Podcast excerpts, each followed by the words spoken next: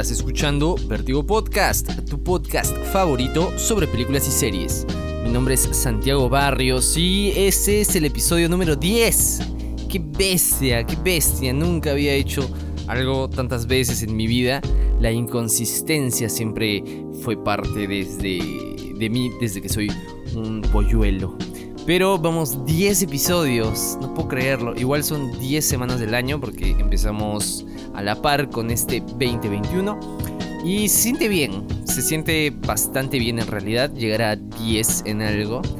Eh, estoy muy emocionado y por eso les tenemos una sorpresa. La sorpresa es que no tenemos video. es por un tema logístico. Lamentablemente no pudimos controlar eh, el tema de la grabación y bueno, no tenemos video esta vez, entonces este va a ser un eh, podcast netamente de audio. Si es que nos van a ver en YouTube, solo van a ver la portada y un poco de animación, un poco de granito por ahí, un poco de ruido. Y nada, nada más, esa es la sorpresa, pero bueno, esa es la sorpresa. No tengo nada más que decirles, disculpen. Pero bueno, ya está. Porque se sigue entregando todas las semanas un contenido de calidad. Siempre vamos a estar ahí a la vanguardia tecnológica, buscando los mejores implementos para poder grabar, eh, grabar un episodio así con todas las, con todas las de la ley, con todito, con todito el sonido que se escuche muy bien. No sé si se escucha bien el sonido, déjenme probarme los audífonos. Sí, sí se escucha se escucha perfecto. Entonces, eh, ese, es el episodio 10, nuestro especial 10 episodios de Vértigo Podcast. Tengo vértigo, se me, me han, eh, ¿cómo se llama? Me han diagnosticado vértigo posicional, que es un tipo de vértigo similar al de, al vértigo normal, solo que a mí me pasa echadito. Entonces, eh, pensando en. Justo hoy, día me lo, me, lo, me lo diagnosticaron, el síndrome de vértigo, no sé qué, no sé qué, no sé qué. Porque para las. Para este tema de las enfermedades soy una mula, se los juro. Me puse a pensar en. Mm, ¿De qué va a ser el siguiente episodio? Ah, ya está, de vértigo. Y no solo de vértigo, sino de Alfred Hitchcock. Eh, Hitchcock es un dios para todos los cinéfilos es mm, uno de los padres, es una de las de los directores que sí o sí se tienen que ver para estudiar. Es, es un director que se estudia mucho en las universidades. Yo tuve la oportunidad de estudiarlo en lo que es historia del cine y esperemos que en algún futuro también se pueda, lo pueda estudiar en, en otro ámbito porque es muy rico. Es, se puede sacar mucho, mucho de, del cine de Hitchcock. Eh, entonces me puse a pensar en él, dije, oh, porque me gusta Hitchcock, eh, he visto unas cuantas películas de él y creo que, como les digo, es un director que se tiene que ver sí o sí. La otra vez estaba en Twitter y me puse a ver el, el, el, perfil de un crítico argentino que a su hija le la hacía ver películas de Hitchcock para enseñarle. ¿Por qué? Porque, bueno, pues no, si es crítico de cine, tiene que pasar ese tipo de conocimientos a sus seres queridos, lo cual yo también propongo hacerlo en un futuro. Pero bueno, me puse a ver, me puse a pensar en Hitchcock, eh, por qué tiene ese estilo, qué, eh, qué, es, lo que qué es lo que le caracteriza. Y bueno, eh, creo que lo más resaltante es el tema del suspenso en la filmografía de este grandísimo director británico. ¿Qué es el suspenso? Hitchcock define el suspenso en una situación. Por ejemplo, nosotros vemos que en un, eh, en un restaurante hay dos personas que están comiendo y debajo de ellos, nosotros como espectadores, vemos que eh, hay una bomba. Y sin que los comensales se den cuenta de eso. En ese punto, en esa escena, se genera suspenso. Los personajes no tienen ni idea de lo que está pasando, pero nosotros como eh, público, como, como, como personas ajenas a esa situación, sí sabemos lo que va a suceder, que es que próximamente se vaya a, de que pronto vaya a explotar esa bomba. Eh, Tarantino también define el suspenso como una liga, la cual tú la estiras y la estiras y no sabes cuándo se va a romper, pero la sigues estirando. Entonces, eh, podemos sacar algunas conclusiones de esto. Hitchcock es el maestro del suspenso. No ha habido director hasta ahora conocido el cual haya tenido un manejo similar al, al del suspense, como se dice en el habla culta. ¿Es un género el suspenso? Técnicamente no lo es. Sin embargo, a nivel coloquial, yo creo que sí ya forma parte eh, del, del, colectivo, ¿no? Ya cuando se le pregunta a alguien, oye, ¿qué películas te gustan? Me gusta mucho el suspenso. En realidad es un recurso el cual se utilizan los directores y no tanto un género per se. Sin embargo, ya, bueno, ya es mucho más aceptable. Mucho más aceptada esa, ese género, vamos a llamarle de alguna manera. Ya se ha vuelto un género para estos días. El suspenso, el cual me, me, gusta bastante, me gustaría en algún momento poder dirigir eh, con, haciendo ese tipo de ejercicios, realizando eh, tomas o escenas que requieran suspense. Eh, entonces, ese es como que un punto, un punto muy, muy, muy reconocido en la filmografía de Hitchcock. Se puede ver en, en Psicosis, en El hombre que sabía demasiado, en La ventana indiscreta, en Vértigo. Por si no lo sabían, Vértigo, nuestro podcast, se llama así por la película Vértigo. Hay una película que es terriblemente buena, tremendísima, eh, del, mismo, Alfred Hitchcock. Acá les va una curiosidad. Hitchcock eh, tenía un método de preproducción tan bueno, era tan bueno haciendo los storyboards, dibujando, no sé creo que me ha entrado la duda, no sé si es que Hitchcock escribía sus propios guiones, pero eh, la cosa es de que era tan, tan bueno su método de preproducción, de que él no tenía la necesidad de ir a rodar la película en sí, sino creo que iba a su esposa. Ese es un dato bien, bien chévere, porque el pata ni se aparecía en el set de filmación, simplemente iba y dejaba que su esposa eh, se encargue de rodar la película mientras él estaba, no sé, eh, de vacaciones o, tomándose algo en su piscina. Eh, entonces, eh, no sé, me, encanta, me encanta el cine de Hitchcock. Si eres amante del terror, tienes que ver Psicosis, película que está en Netflix. Creo que sí, en Netflix es un clásico del terror. Y si no la has visto, tienes que checarla ahorita. Y por eso, justo hablando de psicosis, nos vamos al siguiente punto de Hitchcock. La otra vez cuando estábamos hablando de Under the Silver Lake, película de, de A24. Hablamos de ese estilo hitchcockiano. Y aparte de que se le hace un homenaje eh, directo, que es mostrar su, la tumba que, que tiene Alfred, el tío Alfredito, también tiene un elemento bastante particular, el cual se repite en todas las en la gran mayoría de películas de, este director, que es el MacGuffin. ¿Qué es el MacGuffin? Suena a desayuno de McDonald's, ¿no?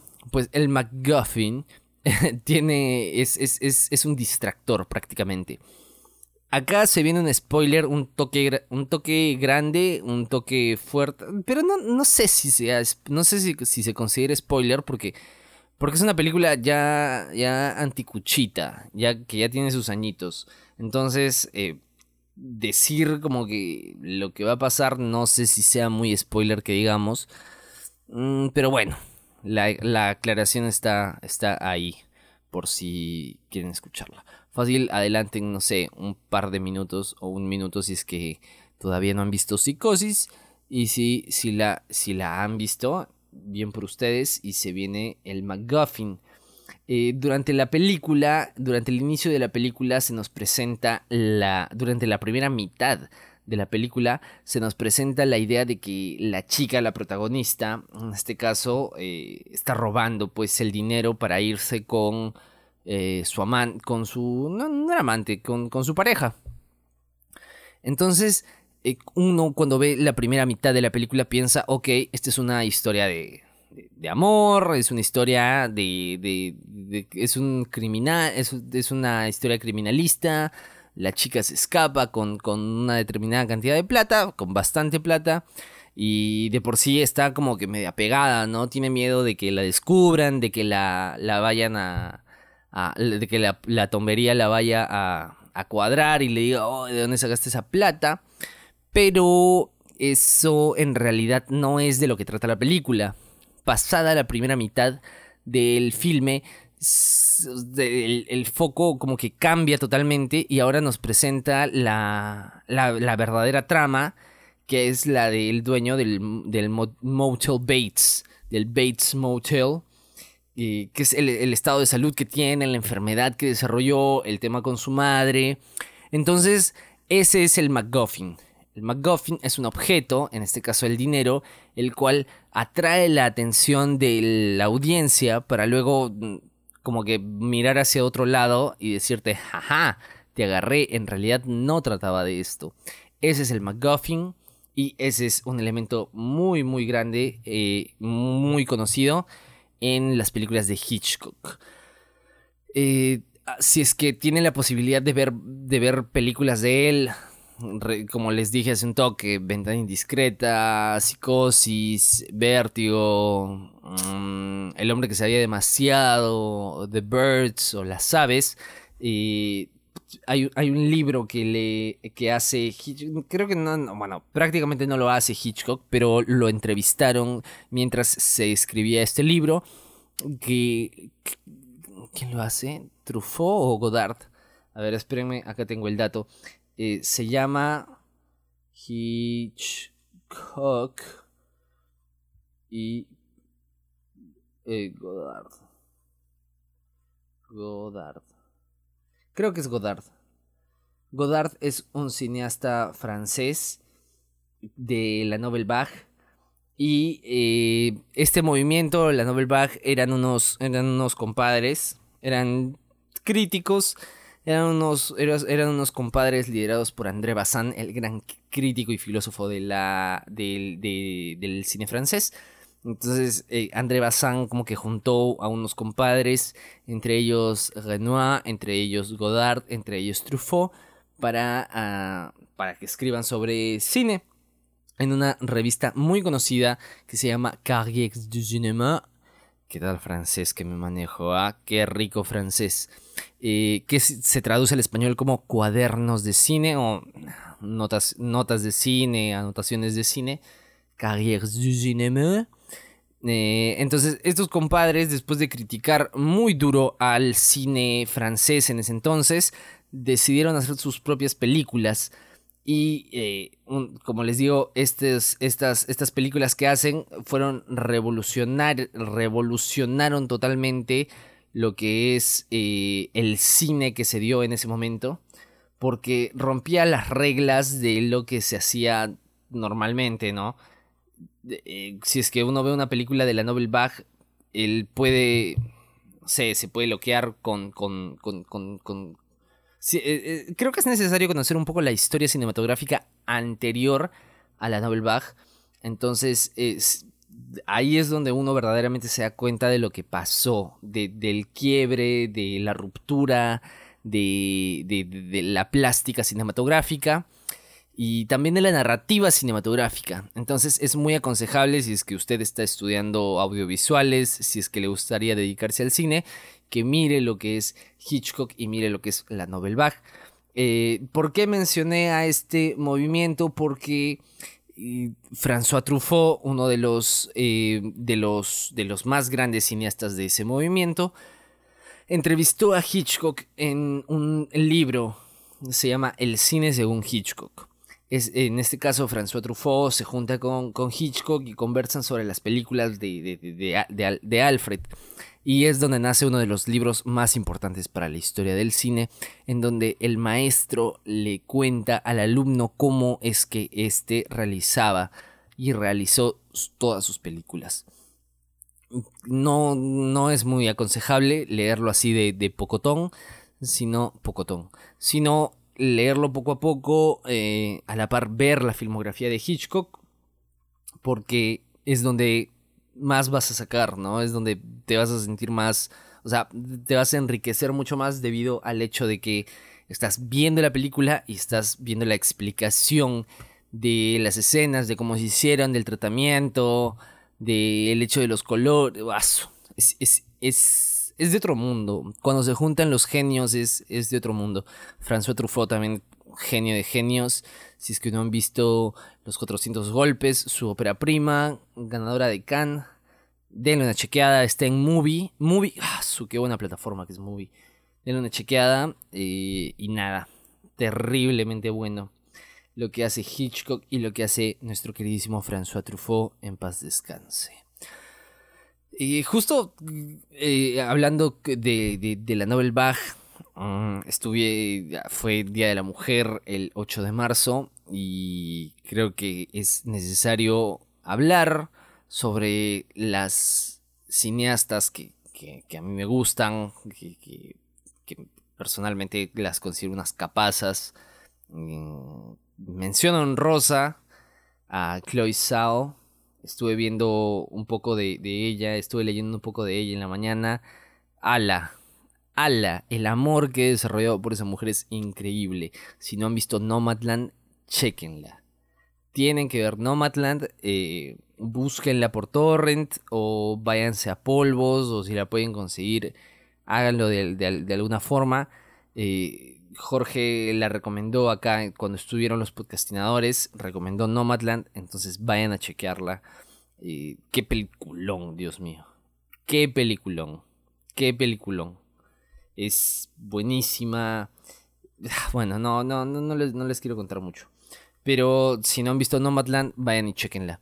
Eh, de Chloe Zhao. Y eh, para hacer una conexión, para que haya hilación con lo que estaba diciendo, eh, me centré en la Nobel Bach y Agnès Bardu o Agnes Barda, como, se, como le decimos acá nosotros los latinoamericanos, una mujer eh, precursora en lo que es el cine, se le conoce como la abuela de la Nobel Bach. Nobel Bach, traducido al español, es Nueva Ola.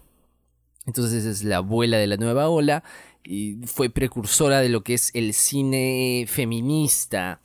Eh, ¿Cómo se llama esta película? Chloe de 5 a 7. También está en movie. muchas de las películas de, de, de Bard están en movie. Entonces denle una chequeada. Qué buena plataforma que es. Lo repito por 2, por 3, por 5 mil millones. Por 10 mil millones. Entonces eh, vayan a chequearla. Añe Bard. Eh, tremenda cineasta, lamentablemente, murió hace algunos años, hace, no, hace mucho en realidad, en, en Cannes le hicieron una conmemoración especial. Creo que se merece muchísimo ese reconocimiento porque es una artista a la cual ha marcado. Artista que ha marcado mucho. Se puede ver su influencia en Claire, de, en Claire Denis, en Sofía Coppola, que también son cineastas capazas. Coppola es. Sofía Coppola es la hija de Francis Ford Coppola, del director de de, grandes películas como lo que es Apocalypse Now o eh, la, mejor, ¿no? El Padrino. La mejor trilogía en la historia del cine desde mi punto de vista. Les repito, yo no soy ningún crítico, ningún eh, conocedor. Soy un chico que, le gusta ver películas, que le gusta ver series. Pero personalmente me amo, el amo, amo, amo con todo mi ser El Padrino. La mejor trilogía que hay. Eh, más que Toy Story. Aunque Toy Story ya no es trilogía, ¿no? Pero bueno. El Padrino Tremenda y Sofía Coppola. Eh, me gustó muchísimo Lost in Translation. Yo tengo un bobo, creo que sí, le, creo que sí les dije, yo tengo un bobo, o sea, fuerte, un, bobo forchi por, por lo que es la filmografía que se hace ahí en, en Japón. Últimamente estuve viendo lo que es Takashi Miike, Ichi the Killer. Uff, qué película. Eh, mucha influencia del cine de, Tarantino. Entonces, si, les gusta Tarantino, si les gusta la, la ultraviolencia, revisen lo que hace Takashi Miike. Entonces, eh, Lost, in, Translation o Perdidos en Tokio, eh, gran película. Bill Murray, crack. Scarlett Johansson, mega crack. Te enamoras de, ella después de ver la pela no sé, la, interpretación está ahí para que la cheques. Yo soy de los románticos que considera que el mensaje que se dan al final es bastante bonito. Entonces, Sofía Coppola, una directora, asesina de autor de los, de los pocos que hay últimamente. Entonces, Sofía Coppola capaza. Y no creo que este es un tema del cual se critica bastante todavía, si es que las mujeres trans eh, son o no mujeres, desde mi punto de vista, obviamente lo son, entonces no quería irme sin recomendar Una Mujer Fantástica. Es una película chilena del 2017. Creo que ganó el, Oscar a, película extranjera en, el en ese año. Y cuenta la historia de Mariana o Marina, que se le muere su, su, su sugar, por así decirlo. Se le muere el sugar, entonces ella tiene que lidiar con ese tema, tiene que lidiar con la familia porque ella es, es trans con el único fin de convertirse o de, ser reconocida como, como mujer. Eh, la actuación de Daniela Vega es, es impresionante, te deja sin palabras. Chile últimamente está sacando... si es que no han visto La Gente Topo, mírenla, en Netflix, chequense La Gente Topo, van a subir más películas chilenas a, Netflix de... no me acuerdo de qué director, pero lo tengo por ahí apuntado. Tengo todo lo tengo apuntado, pero lo tengo apuntado en, distintos lugares, entonces ahí es donde me olvido. Chequen Una Mujer Fantástica, esa está en Prime Video. Eh, para hacer una recopilación final, lo que es Agnès Bardu eh, está en Movie. Claire Denis tiene sus películas en distintas plataformas, no sé si todas. Eh, Sofía Coppola, su, más grande película, una de las más grandes que tiene, Lost, in Translation, está en... ¿En dónde está? En, en Netflix. Tiene otra más con Rashida Jones y también con Bill Murray. Esa está en Apple TV. La hizo. Sí, creo que es del año pasado. Con Rashida Jones. Ah, como amo a esa mujer. Es increíblemente guapa, Rashida Jones. Rashida Jones, que me enamoré de ella desde The Office. Para mí, eh, Jim y Rashida tuvieron que haber terminado juntos. Pero bueno, ese es un comentario aparte. Y Una Mujer Fantástica está en Prime Video. Chequense esas, esas películas, chequen lo que es Hitchcock. Eh, otra vez les pido perdón por, por este tema, por el hecho de no poder tener una, eh, el video podcast este, esta semana pero les prometo que la siguiente semana de hecho regresamos con ese formato. Vamos a tratar de, mejorar estos temas logísticos. Vamos a ver si es que se puede crear un pequeño estudio de Vertigo Podcast. Eh, solo falta comprar la pintura y unas cositas más, que en realidad es todo. Pero bueno, eh, muchísimas gracias por escuchar este humilde pero rendidor podcast. Yo soy, fui y siempre seré Santiago Barrios no tengo nada más que decir, así que muchísimas gracias a todos ustedes, cinéfilos, cinéfilas, cinéfile. Somos un podcast inclusivo y nada, un abrazo, un besote inmenso que se les quiere a todas las personas que nos escuchan. Eh, confirmado, nos escuchan desde Estados Unidos y desde eh, Suiza. por acá tenía anotada la, ciudad de donde nos escuchaban, bueno lo perdí otra vez. Nos escuchan desde Suiza, nos escuchan desde Estados Unidos, desde Texas, nos escuchan desde Colombia, desde Chile, Colombia, de, Perú, en, en España. Ya estamos en iBox.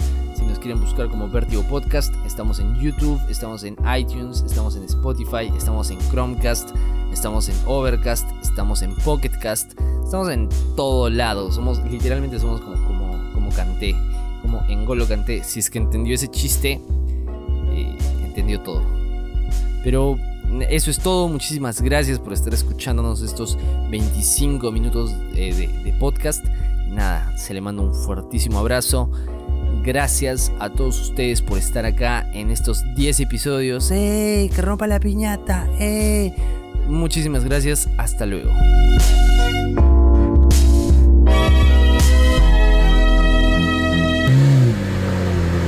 Eyes open. We got some tickets to see.